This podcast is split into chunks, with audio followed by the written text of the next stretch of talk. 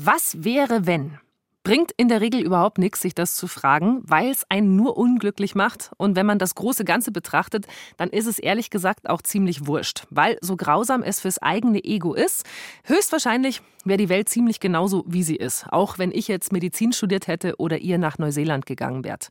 Jetzt stellt euch aber mal vor, es gibt da einen Film, also, nee, es gibt den Film natürlich nicht, aber es gibt die Idee von diesem Film. Ein richtig großer, epischer Film über die Zeit der Kreuzzüge. Und äh, die drei monotheistischen Weltreligionen bekämpfen sich da aufs Blut. Ein Film voller Schlachtszenen mit tausenden Menschen und Tieren und das in einer Zeit vor CGI. Und das auch noch mit dem größten Actionstar aller Zeiten. Hasta la vista, baby. Nämlich mit Arnold Schwarzenegger. Crush your enemies. See them driven before you, and hear the lamentation of their women. If it bleeds, we can kill it. Run! Go! Get to the chopper! Viel hat nicht gefehlt, also zumindest nicht nach Hollywood-Maßstäben. Vielleicht 10, 20 Millionen Dollar nur. Und dieses Mammutprojekt wäre wirklich gedreht worden. Und gäbe es diesen Film wirklich, dann würde unsere Welt mit Sicherheit komplett anders ausschauen. Wer weiß, vielleicht wäre sogar Donald Trump als amerikanischer Präsident erspart geblieben. Das ist eine steile These, ich weiß, aber diese Folge unseres Podcasts widmet sich auch einem Regisseur, der selber, sagen wir mal, auch gern auf die Zwölfe gibt. Warum dann also doch alles so gekommen ist, wie es ist und ob letzten Endes halt auch ein Arnold Schwarzenegger letztlich eine zu schwächliche Beinmuskulatur hat, um den Lauf der Geschichte zu verändern. Das ist heute unser Thema. Und damit herzlich willkommen zu Nie im Kino, ein Podcast von Bayern 2 über spektakulär gescheiterte Filmprojekte. Ich bin Christina Wolf und heute geht es bei uns um Paul Verhoevens Crusade. Wir müssen ein ganz, ganz großes Dankeschön euch aussprechen, weil wir haben euch ja gefragt, welche Filmprojekte sollen wir uns denn als nächstes vornehmen? Und Crusade war einer der meistgenannten Vorschläge auf Twitter und natürlich auch per E-Mail. Und macht es bitte weiter. Also schickt uns eure Ideen an nieimkino.br.de. Und was für ein wahnsinnig guter Vorschlag das von euch war, sich mal die Geschichte rund um Crusade anzugucken. Das ist nichts weniger als das beste Drehbuch, das niemals verfilmt wurde. Also zumindest steht es so im Internet. Und unter anderem vertritt diese These der Filmfan Jake aus Florida. Der betreibt einen Blog und er hat auch einen Twitter-Account, der sagen wir mal, bestechend simpel Verhovens Crusade heißt und fleißig alles Wissenswerte rund um diesen nie gedrehten Film zusammenträgt. Do you really okay. think this is the greatest unproduced script of all time? Ich glaube, der Film hätte wahnsinnig viel Spaß gemacht. Nicht unbedingt ein romantischer Kinobesuch oder so, aber es ist schon eine Schande, dass das nie gemacht wurde. Teilt deine Frau deine Leidenschaft für Crusade? Ja Gott, sie nimmt es zur uh, Kenntnis, würde ich sagen. Der Running Gag ist immer, wenn wir mal im Lotto gewinnen, dann kann ich mir den Film finanzieren. Praktischerweise gibt es ja das Drehbuch von Crusade sehr einfach im Netz zu finden, also könnt ihr alle machen. Und selbst nach kurzem Überfliegen muss man Jake da recht geben. Nein, das ist nicht wirklich ein Pärchenabend für so einen romantischen äh, Kinoausflug. Da gibt's äh, sehr viel Religionskritik drin, sehr viel Brutalität. Äh, da wird kastriert, und man versteckt sich auch noch in tierischem Gedärm und wird von Hyänen gejagt. Also wirklich nicht so unbedingt der, der, beste Film zum Rumschmusen. Aber wir reden hier auch von Paul Verhoeven, also der Mann, der Basic Instinct gemacht hat, Starship Troopers oder auch L, der im besten freudschen Sinn die zwei stärksten Triebkräfte des menschlichen Lebens klar identifiziert und zu seinen filmischen Hauptthemen gekürt hat, wie er hier zum Beispiel munter erklärt bei einem Videomitschnitt vom London Film Festival. Whatever, whatever happens is dominated by sex and violence. These two are the most important of everything, you know. Everything is dominated by these two. All the world. I think you cannot deny that, and, and that I'm attracted to it is because it's so important. Also nochmal, worum geht's bei Paul Verhoeven immer? Uh, very basically, you know, sex and violence. Das ist Margaret Barton Fumo, das ist eine Filmjournalistin aus New York und die hat ein Buch mit Verhoeven Interviews zusammengestellt und sie hat ihn auch schon oft persönlich getroffen. Ich liebe einfach seine Filme. Die sind so unterhaltsam und so gut gemacht. Mir gefällt auch seine Faszination mit Amerika und wie seltsam wir hier sind. Und klar, er ist direkt, sehr auf den Punkt. Er ist ein hochintelligenter Mensch. Und ja, er ist besonders. Yeah, he's unique. Tatsächlich ist so einiges an Paul Verhoeven wirklich sehr einzigartig. Der hat zum Beispiel einen Doktortitel in Mathematik, haben nicht so viele Regisseure, behaupte ich mal. Er ist auch ein richtiger Jesusgelehrter, ohne dass er selber in irgendeiner Form religiös wäre. Und was natürlich auch Paul Verhoeven ausmacht, der hat es gleich in zwei verschiedenen Ländern ja ganz nach oben geschafft im Filmgeschäft. Also zunächst in seiner Heimat, in den Niederlanden und dann in den USA. Und er hat es in beiden Ländern geschafft, völlig in Ungnade zu fallen. Und da kommen wir jetzt auch schon wieder zu unserer Hauptfrage in dieser Folge nie im Kino. Was wäre wenn? Denn der Film, mit dem Verhoeven 1995 seine Hollywood-Karriere begraben hat, das ist Showgirls. Und den hat er vielleicht letzten Endes ja nur gemacht, weil Crusade nicht geklappt hat. Von umso größerer kulturgeschichtlicher Dringlichkeit also, dass wir dem mal auf den Grund gehen, warum dieses Kreuzritter-Epos nie ins Kino kam. Und dazu müssen wir jetzt natürlich ganz zum Anfang der Geschichte, und zwar nach Hollywood, Ende der 80er Jahre. Da ist ein Science-Fiction-Action-Klassiker entstanden, nämlich Total Recall, mit einem, also wie ich finde, der allerbesten One-Liner aus Schwarzeneggers gesamten Karriere. You wouldn't hurt me. After all, we're married. Consider that a divorce. Consider that a divorce ist fantastisch. Und da bei Total Recall, da kommen alle Personen, die dann später bei Crusade eine Rolle spielen werden, schon zusammen.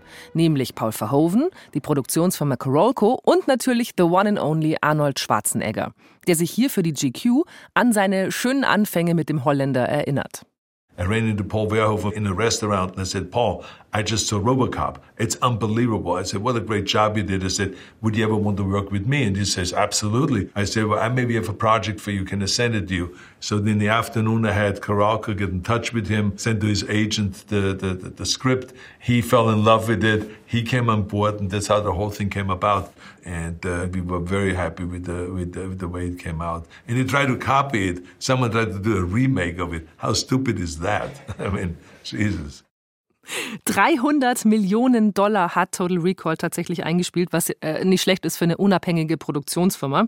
Und für Carolco Pictures ist das jetzt aber eher so Tagesgeschäft seit Anfang der 80er. So erfolgreich sind die. Die stecken hinter so Mega-Blockbustern wie zum Beispiel Rambo 1 bis 3, Basic Instinct oder auch Terminator 2. Und die verkörpern so ziemlich alles, was man sich so unter protzigen Filmproduzenten in den 80ern so vorstellt. Also die haben Limousinen mit Firmenlogo drauf, extra lange Yachten in Cannes und Deals mit Superstars wie zum Beispiel Sylvester Stallone oder Schwarzenegger, denen man zu ihrer zweistelligen Millionengage auch gern mal noch ein Flugzeug dazu schenkt. Und diese Firma, geführt vom libanesischen Produzenten Mario Cassa, ist zu Zeiten von Total Recall also eine absolute Geldmaschine. Schwarzenegger und Verhoeven sitzen also an ihrem Drehort in Mexico City und haben äh, sehr anstrengende Dreharbeiten. Da gibt es genug Geschichten drüber. Da kriegen alle zum Beispiel eine Lebensmittelvergiftung, Verhoeven auch, und der hängt ständig am Tropf, muss immer wieder ins Krankenhaus. Schwarzenegger hat keine Lebensmittelvergiftung, weil der sich sein Essen aus Amerika einfliegen lässt und nur das isst. Der hat also keine Magen-Darm-Geschichte. Der verletzt sich aber wiederum ständig bei irgendwelchen Stunts und bricht sich dann auch noch irgendwann einen Finger bei Total Recall. Und das sind also absolute Albtraum-Dreharbeiten. Aber die beiden verstehen sich wohl sehr gut, Verhoeven und Schwarzenegger, und äh, fangen da irgendwann mal miteinander an, das nächste todsichere Filmding zusammen auszuhacken, das sie dann eben auch mit Carolco zusammen realisieren wollen. Und zwar einen Film über eine historische Epoche, die es sowohl Verhoeven als auch Schwarzenegger schon lange angetan hat, nämlich die Zeit der Kreuzzüge. The two of them really struck up this die beiden haben sich richtig angefreundet. Die waren einfach auf einer Wellenlänge, von ihrer Art zu arbeiten oder von ihren seltsamen Persönlichkeiten her. Und ihre europäische Herkunft natürlich. Die haben das da zusammen ausgeheckt. Das war sowas wie ihr Herzensprojekt. So it was like their passion project. Und das, was die Verhoeven-Expertin Margaret da Herzensprojekt nennt, also diesen großen Abenteuerfilm rund um die Kreuzzüge, das wird kräftig unterstützt von Carolco. Und warum? Die beiden haben Total Recall zusammen gemacht, äh, Schwarzenegger und Verhoeven, und aber auch separat voneinander zwei wahnsinnig erfolgreiche von Carolco produzierte Filme, nämlich Verhoeven Basic Instinct, was über 350 Millionen Dollar auf der Welt einspielt, und Schwarzenegger, der macht Terminator 2. Und da reden wir von einer halben Milliarde Dollar Box-Office-Erfolg. Da äh, freut sich natürlich der Produzent Mario Kassa, wenn die beiden sagen, wir wollen mal wieder zusammenarbeiten. Und worum es in Crusade gegangen wäre, das Ganze spielt ungefähr so um äh, 1095 herum. Und zwar fängt es in Frankreich an zur Zeit des ersten Kreuzzugs. Arnold Schwarzenegger spielt Hagen. Das ist ein zynischer Dieb, der wird dabei erwischt, wie er versucht, eine Abtei auszurauben.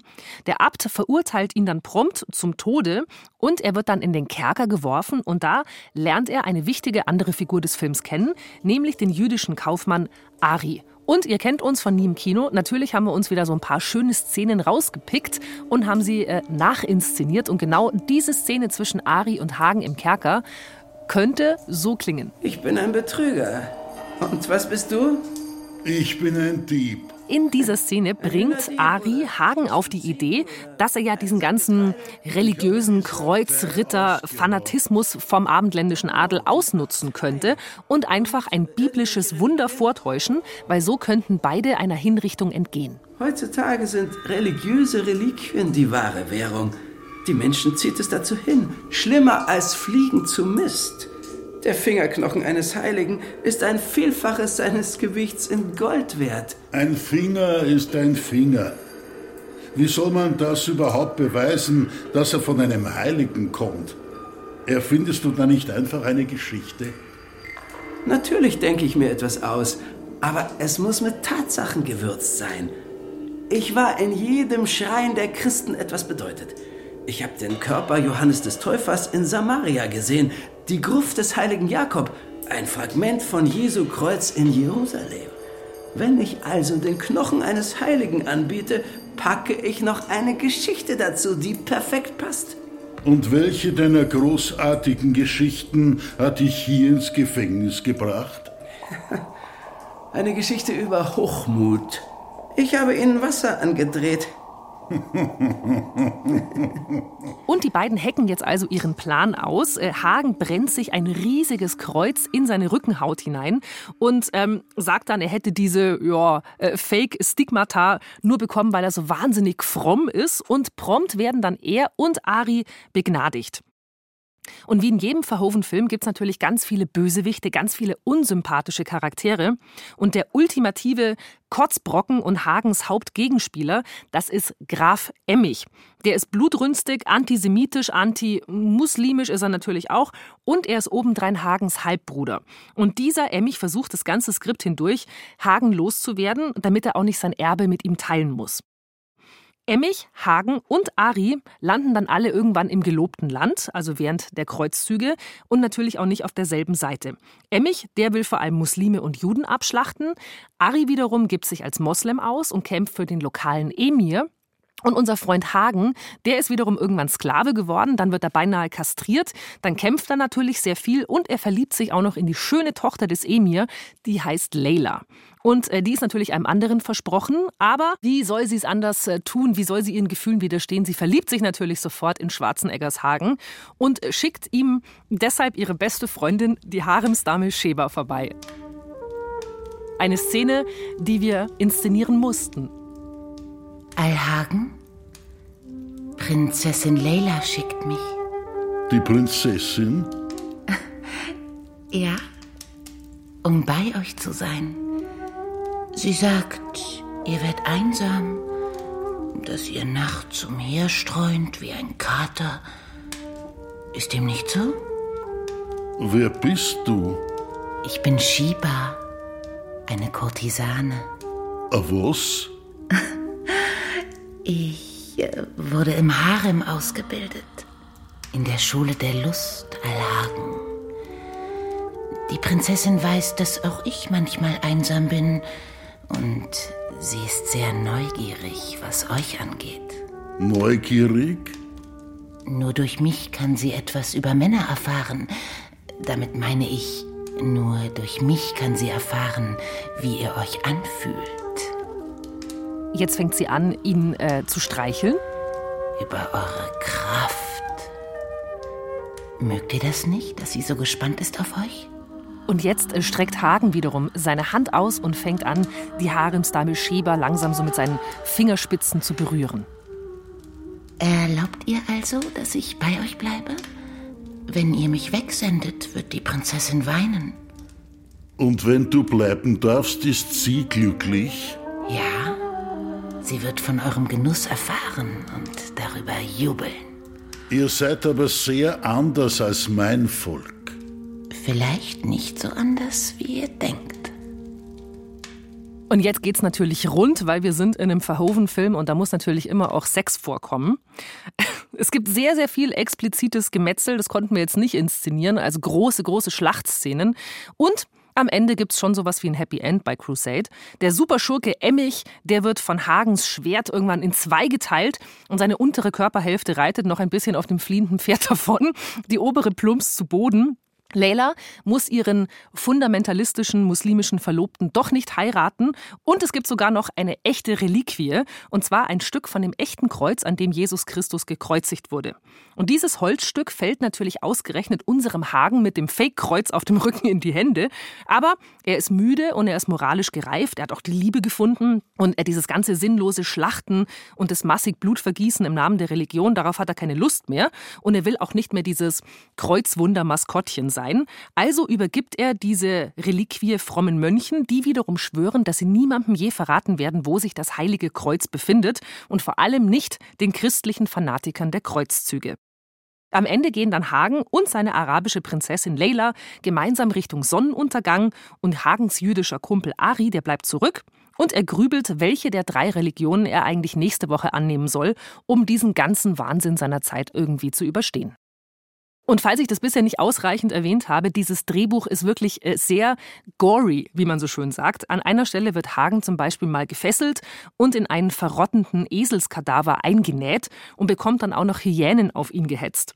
Das klingt schon mal sehr passend für Paul Verhoeven, der in fast jedem seiner Filme ja die ein oder andere Body-Horror-Sequenz reingepackt hat. Zum Beispiel bei Robocop, da hat er einen armen Schauspieler extra noch mal drei Monate nach Drehschluss einfliegen lassen, weil er mit äh, seiner Todesszene irgendwie doch nicht so zufrieden war. Und für den maximalen Effekt hat der Schauspieler dann 200 mit Kunstblut gefüllte Knallfrösche an seinen Körper irgendwie gepappt bekommen. Und weil es immer noch nicht blutig genug war für Verhoeven, ist er dann irgendwie beim Mittagessen auf die Idee gekommen, man könnte ja diesen überbackenen Spaghetti-Kürbis aus der Kantine nehmen, was dann nach so richtig eklig aufgeplatztem Gedärm ausschaut. Und ich wünschte, ich könnte euch jetzt sagen, guckt es euch an in Robocop. Aber leider hat Verhoeven von diesem ja doch so aufwendig komponierten äh, Gore-Fest wieder jede Menge rausschneiden müssen, weil ansonsten wäre der Film vielleicht verboten worden. Von diesem Splatter-Faktor, also mit dem eingenähten Hagen in einen Esel hinein, äh, ist dieses Crusade-Drehbuch also ein perfekter Verhoven oder wäre ein perfekter Verhoven gewesen. Und ich habe mich nicht nur mit Margaret aus New York unterhalten, sondern noch mit einem anderen wahren Verhoven-Kenner, nämlich mit dem Filmkritiker Adam Neyman aus Kanada. Und der dröselt das mal so ein bisschen auf. Was ist denn ein klassischer Verhoven-Film? He doesn't hold back on giving er spart nicht daran, dem Publikum zu geben, was es will. Jede Menge Gewalt und jede Menge Sex und jede Menge Humor. Und Verhoeven verurteilt das nicht. Das fängt ja bei ihm selbst an, bei seinem eigenen Interesse und seinem eigenen Spaß an diesen Dingen. Ich glaube, Verhoeven ist einer der unprätentiösesten Satiriker in der Geschichte des modernen Kinos, weil er nie versucht, sich über sein Publikum zu stellen. Was ganz wichtig ist bei Verhovens Filmen, ist, dass die in der Regel schlauer sind und auch ein bisschen subversiver, als sie auf den ersten Blick wirken. Viele seiner Filme, die fallen ja auch erstmal in der Kritik total durch und dann Jahre oder teilweise erst Jahrzehnte später werden sie total gefeiert und rehabilitiert. Das ist zum Beispiel bei einem seiner niederländischen Filme passiert, bei Spatters oder später auch bei Starship Troopers und sogar auch bei Showgirls.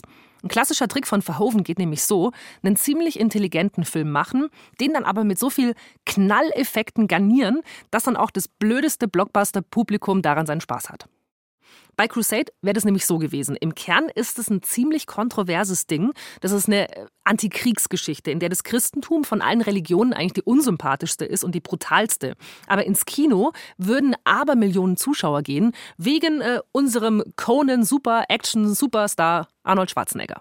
Schwarzenegger was perfectly cast as this mystic Schwarzenegger war perfekt gecastet als dieser mystische, arische Kraftprotz. Und ich glaube, Verhoeven hätte genau dieses vertraute Bild genommen und damit ein bisschen gespielt. Das hat er ja schon bei Total Recall gemacht mit dieser wirklich lächerlichen Idee, dass Schwarzenegger eine kleine, gelangweilte Arbeitsbiene ist. Das, gespielt von Arnold Schwarzenegger, ist schon sehr ulkig. Und ich glaube, Crusade hätte genau mit Schwarzeneggers Conan-Persona gespielt. Und das dann aber auf den Kopf gestellt mit den ziemlich kontroversen politischen und religiösen Ansichten des Films. Man könnte jetzt also glauben, das feige Hollywood hat also diesen kontroversen Film genau wegen des Inhalts nicht gemacht. Ist aber nicht so. Die fangen tatsächlich 93 an, in die Vorproduktion von Crusade zu gehen. Dann werden auch weitere Darsteller verpflichtet, wie zum Beispiel Robert Duval oder Jennifer Connelly, die soll Layla spielen. Und in Spanien werden auch schon die historischen Filmsets gebaut. Aber bevor dann die Dreharbeiten im Sommer 94 anfangen, dann passiert dieser großen, erfolgreichen Produktionsfirma Carolco das, was keinem mittelständischen schwäbischen Betrieb passieren dürfte. Denen geht das Geld aus. Und wie das passieren konnte, wenn Carolco doch gerade Basic Instinct oder Terminator 2 gemacht haben? Zum einen, weil auch Carolco mal einen Flop hat. Wie zum Beispiel Chaplin, also der Chaplin Biopic-Film von 92, der spielt nicht mal ein Drittel seiner Produktionskosten ein. Und zum anderen, weil das viele Geld, das Carolco zwar einnimmt, auch gleich wieder mit vollen Händen ausgegeben wird. Zum Beispiel mit sogenannten Pay-or-Play-Deals, wie Schwarzenegger ihn auch für Crusade hatte. Das heißt, er bekommt seine 12, 15 Millionen Dollar Gage, egal ob dieser Film stattfindet oder nicht. Und dann gibt es auch noch einen anderen, auch sehr teuren Film, den Carolco gleichzeitig mit Crusade anfangen. Und zwar Die Piratenbraut. Und zwei so riesige Historienschinken kann sich Carolco kaum leisten zur gleichen Zeit. Und deshalb ruft dann Mario Kassa seine beiden Stars, Schwarzenegger und Verhoeven, zu sich, um mal so ganz vorsichtig nachzufragen, ob Crusade ganz, ganz sicher nicht teurer wird als versprochen. Und wie dieses Meeting läuft, davon erzählt Schwarzenegger mal selber viele Jahre später, aber leider nur in einem Printinterview.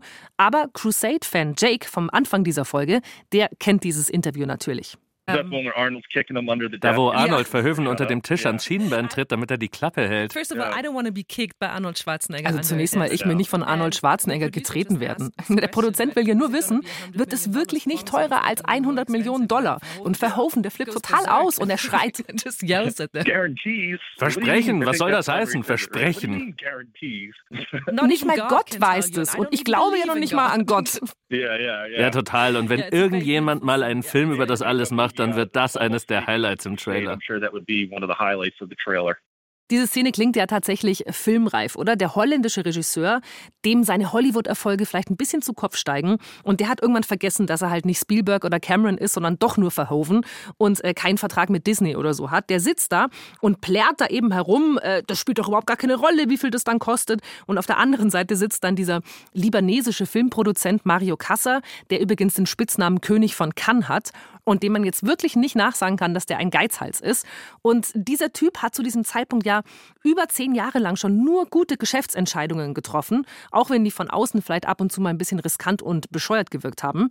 Und dieser Mario Kassa trifft sich also in einem filmreifen Showdown mit Verhoeven und trifft die schlechteste Entscheidung seines Lebens. Margaret Barton Fumo vom Lincoln Film Institute aus New York, die hat ja Verhoeven schon mehrfach interviewt und die zweifelt nicht daran, dass diese filmreife Szene genau so stattgefunden hat. Ich kann mir gut vorstellen, wie Verhoeven ausflippt. Die Menschen in Hollywood haben sehr zerbrechliche Egos.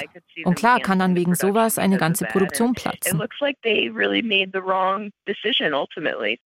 Und das ist tatsächlich eine falsche Entscheidung für alle Beteiligten. Carolco müssen wenige Jahre später wirklich zusperren. Sie gehen bankrott. Sie machen noch einen Film mit Verhoeven zusammen. Der hätte vielleicht alle noch retten können, aber dieser Film ist leider Showgirls. Ihr dürft mich nicht anfassen, aber ich euch. Dich würde ich gern anfassen. Gleich geht die Show los. Showgirls. Ihre Hemmungen können Sie vergessen. Für diesen Film bekommt Verhoeven tatsächlich sieben goldene Himbeeren, also diese Negativauszeichnung in Hollywood, hat immerhin die Größe, selber dahin zu gehen und die entgegenzunehmen. Und äh, das muss man sich auch mal vorstellen, Showgirls hat sogar eine eigene Redewendung bekommen unter Filmkritikern, also Showgirls bad. Das ist tatsächlich relativ gemein. Aber Showgirls hat im Laufe der Jahre jetzt so eine ziemliche Entwicklung durchgemacht, was die Resonanz angeht. Viele namhafte Kritiker und Filmfans finden es mittlerweile, ja, Showgirls ist ein missverstandenes Meisterwerk. So zum Beispiel auch meine Gesprächspartnerin Margaret aus New York. Would you trade in Crusade Würdest du tauschen, Crusade gegen Showgirls? Nah, no. no. Also schön, dass wir Showgirls haben, aber jetzt nochmal weg aus dem Konjunktiv und zurück in die traurige Realität Mitte der 90er Jahre. Carolco sind also pleite, Verhoeven hat seinen Ruf in Hollywood ruiniert und Arnold Schwarzenegger, der erhält tatsächlich die Rechte am Drehbuch von Crusade und versucht es noch eine Zeit lang zusammen mit seiner Produktionsfirma Oak Productions, also Eiche, äh, umzusetzen. Aber es klappt nicht. Und irgendwann ist die Zeit dann auch einfach um, und zwar spätestens nach 9-11. Da steht das Wort Crusade nämlich plötzlich für was ganz anderes, weil George W. Bush verwendet dieses Wort ständig, und zwar für seinen Kreuzzug gegen den islamistischen Terror.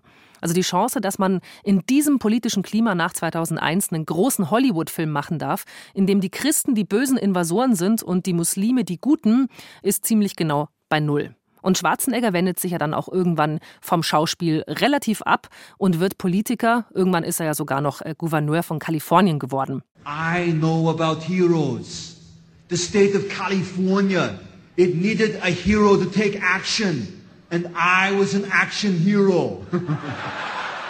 Das ist er mittlerweile nicht mehr, aber dafür zu alt. Also wie groß sind die Chancen, dass es Crusade heute noch geben kann? Von Verhoeven mit Sicherheit nicht, denn Verhoeven ist mittlerweile auch über 80 und dreht nur noch französische Arthouse-Filme wie Elle. Filmkritiker Adam Neyman meint, die Zeit für Crusade ist wahrscheinlich vorbei. Es sind einfach andere Zeiten. Es gibt keine Filmstars mehr wie früher. Chris Evans ist ein Filmstar, wenn er Captain America spielt, klar. Aber ist er das auch, wenn nicht? All diese unglaublich austauschbaren Schauspieler, die halt gut aussehen und durchtrainiert sind und was weiß ich. Ich glaube nicht, dass man sich heute noch trauen würde, einen 200 Millionen Dollar Film rein an einem Schauspieler festzumachen. Ich weiß, das klingt jetzt mega altmodisch und reaktionär und nach der Sprache, die Trump benutzt. So meine ich das das nicht. Aber sowas wie Crusade, das gibt es heute nicht mehr. Ja, und Adam hat ja gerade schon den Namen Donald Trump gesagt. Und die steile These dieser Folge nie im Kino war ja am Anfang, dass Donald Trump vielleicht nie Präsident geworden wäre, wäre Crusade nur gemacht worden. Und wie ich darauf komme. Crusade hätte ja vielleicht Schwarzeneggers Laufbahn völlig verändert. Diese ganz große Rolle hätte vielleicht nochmal ja, seine Leidenschaft für Schauspiel hervorgebracht und er wäre nie in die Politik gegangen. Und was das jetzt alles mit Trump zu tun hat, Schwarzenegger hat selber vor kurzem ja dem amerikanischen Men's Health Magazin erzählt, dass Trump wohl immer ein riesengroßer Fan von ihm war und ihn Schwarzeneggers Karriere von Promi zu ernsthaften Politiker Trump schwer beeindruckt und leider auch inspiriert hat. Und Trump hat sich sogar, laut Schwarzenegger, mal Tipps von ihm geben lassen, wie man das denn so anstellt, dass man bei öffentlichen Auftritten glaubhaft und seriös rüberkommt. Ja, und wie die Geschichte ausgegangen ist, wissen wir ja leider alle. Bleibt uns also nur noch eine Hoffnung. Und zwar, dass Anis wirklich allergrößte Rolle Realität wird und er dann wie der Terminator in der Zeit reisen kann, um dann den Lauf der Geschichte doch noch zu ändern. Und sei es vielleicht nur durch einen festen Tritt vor Verhovens Schienbein. Danke vielmals. I'll be back. Das war nie, ich kann es nicht nachmachen. Das war nie im Kino. Wir haben Leute, die können viel besser Akzente machen, wie zum Beispiel Burkhard Dabinus, äh, Christian Jungwirth und Xenia Thieling. Das sind die Schauspieler, die unsere wundervollen Rollen gesprochen haben in dieser Folge. Ich bin Christina Wolf und ich hoffe, dass ihr all euren Freunden und Verwandten und Bekannten von uns erzählt, dass ihr eine Bewertung für Nie im Kino dalasst. Fünf Sterne, alles andere hat keine Ehre, meine Lieben. Unter nieimkino.br.de, also in einem Wort geschrieben, nieimkino.br.de. Da könnt ihr uns schreiben und natürlich auch uns Tipps geben. Was für äh, gescheiterte Filme sollen wir in der nächsten Staffel besprechen? In der nächsten Folge, da geht's, äh, so ein bisschen Running Gag bei uns, um Giraffen und Dali. Tschüss. Kaiserschmarrn, Apfelstrudel.